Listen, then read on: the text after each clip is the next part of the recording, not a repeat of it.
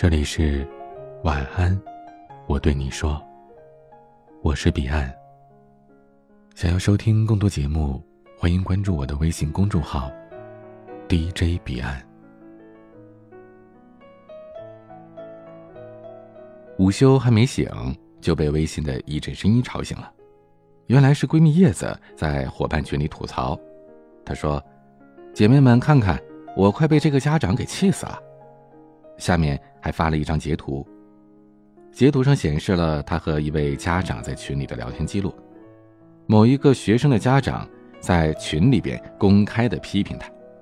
本来呢，我们以为是跟那家长的孩子有关系的，可没想到起因只是因为这家长看不惯叶子的微信头像。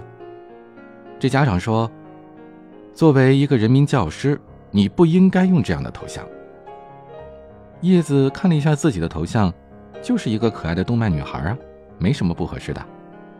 叶子就回复说：“某某家长啊，我觉得我的头像没什么不好的呀，再说了也没影响到我的工作呀。你用这样的头像一点也不像是个老师，老师要为人师表。”叶子听完就呆了，那您告诉我，您觉得一个老师应该用什么头像啊？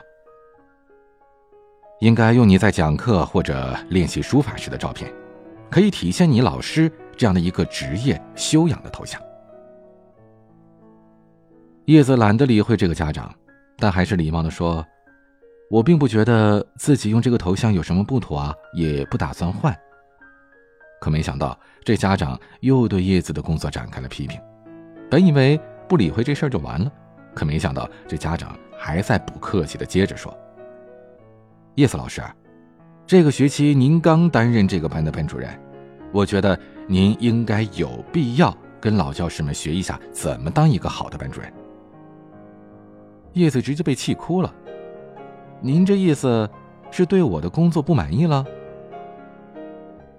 我觉得，您应该像以前那个班主任一样，会教育孩子。看您的头像，内心一定还不成熟，还需要好好的锻炼一下。叶子一口老血就要喷出来了。他是学校公认的优秀教师，年纪轻轻的是学校的骨干，还是年级组长。他的专业能力是无可置疑的，可是偏偏有刺儿头要鸡蛋里边挑骨头，而且。居然是从一个头像就否认了他的专业能力。叶子回复说：“这位家长，如果您对我的工作不满意，您可以私下和我说，我可以改。如果我工作上有什么做不到位的，您也可以给我提意见。如果您不认可我的教学方式，也可以去校长那里申请换老师。但是，请您不要因为我的头像而否定我的工作。”可能是看出来叶子的语气不太好吧，这家长赶紧改口了：“哎呀，不好意思啊，叶子老师，我不是说您不好，只是给您一些意见。”我们这些朋友都在下面七嘴八舌的讨论这事儿，一边安慰叶子，一边说那个家长真的是事儿妈，无事生非。我们都觉得叶子已经够礼貌了，如果要是遇到一个急脾气的人，这还不得直接给那家长回一句：“我用什么头像？”关你屁事儿！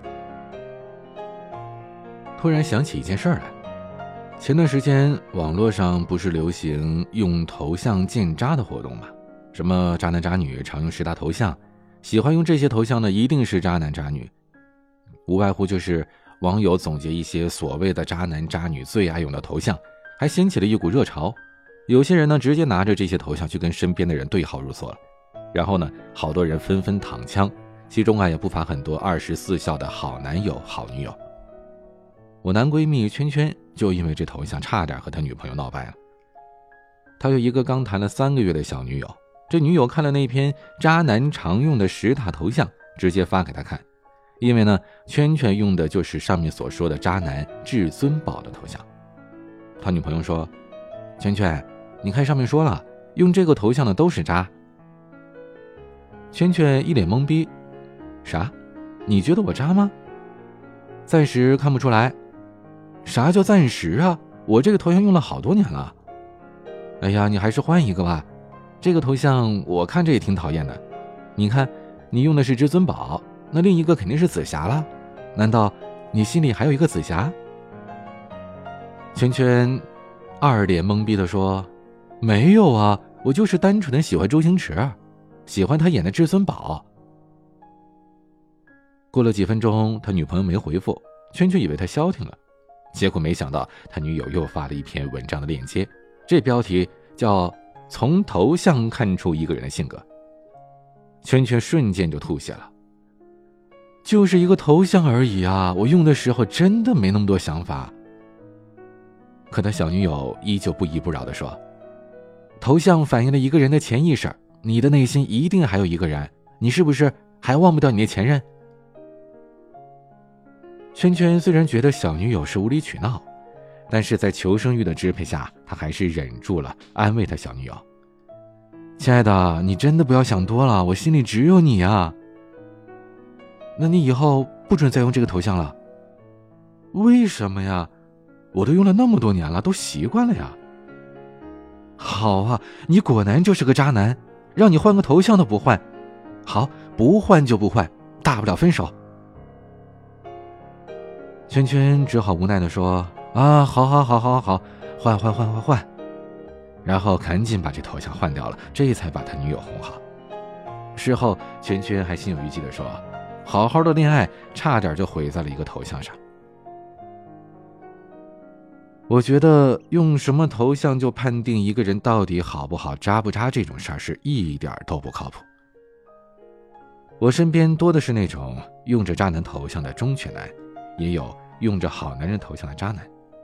头像识人这种事儿，准不准说不定。但是呢，光凭着头像就给别人贴上一个所谓的渣男或者。渣女的标签，这样的人一定是无知的可怕。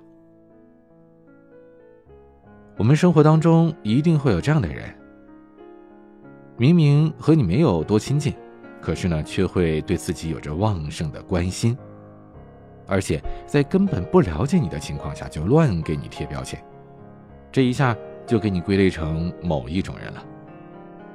而且他们还会借着对你好的名义告诉你。你呀，应该这样，应该那样。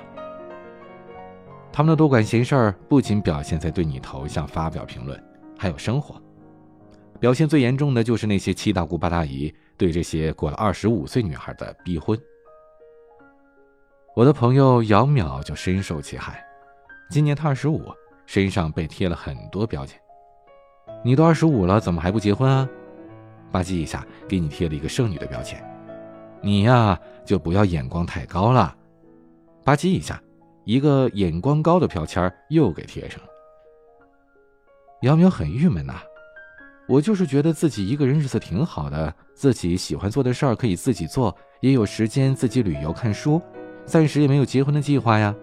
而且，二十五也不算大呀，怎么就大龄剩女，怎么就眼光高了呀？诚然，一个有素质的人会有界限感。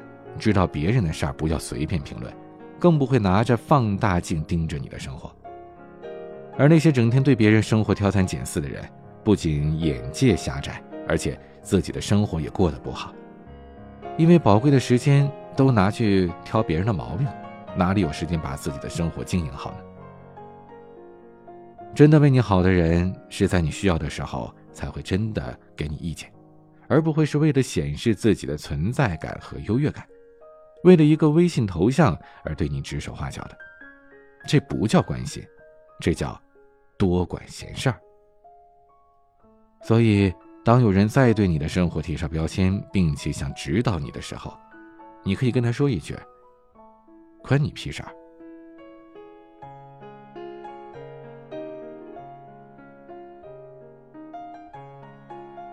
今天的分享就到这里。欢迎加入 QQ 互动群四九四四四九幺幺六，QQ 静听群五八三五四七七幺二。微信群请加管理员微信彼岸家族的全拼。微博和公众号请搜索 DJ 彼岸添加关注。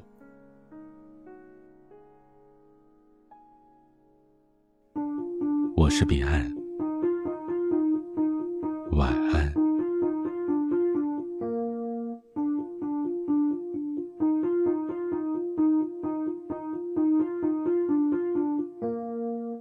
穿过时光机器，我一定可以再遇见你。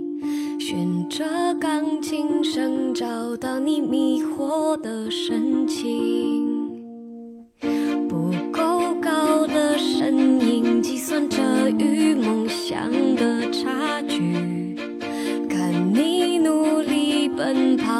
是终点在哪里？未来总很神秘，有暴风雨，也有好天气。你曾经可以选择轻易放弃。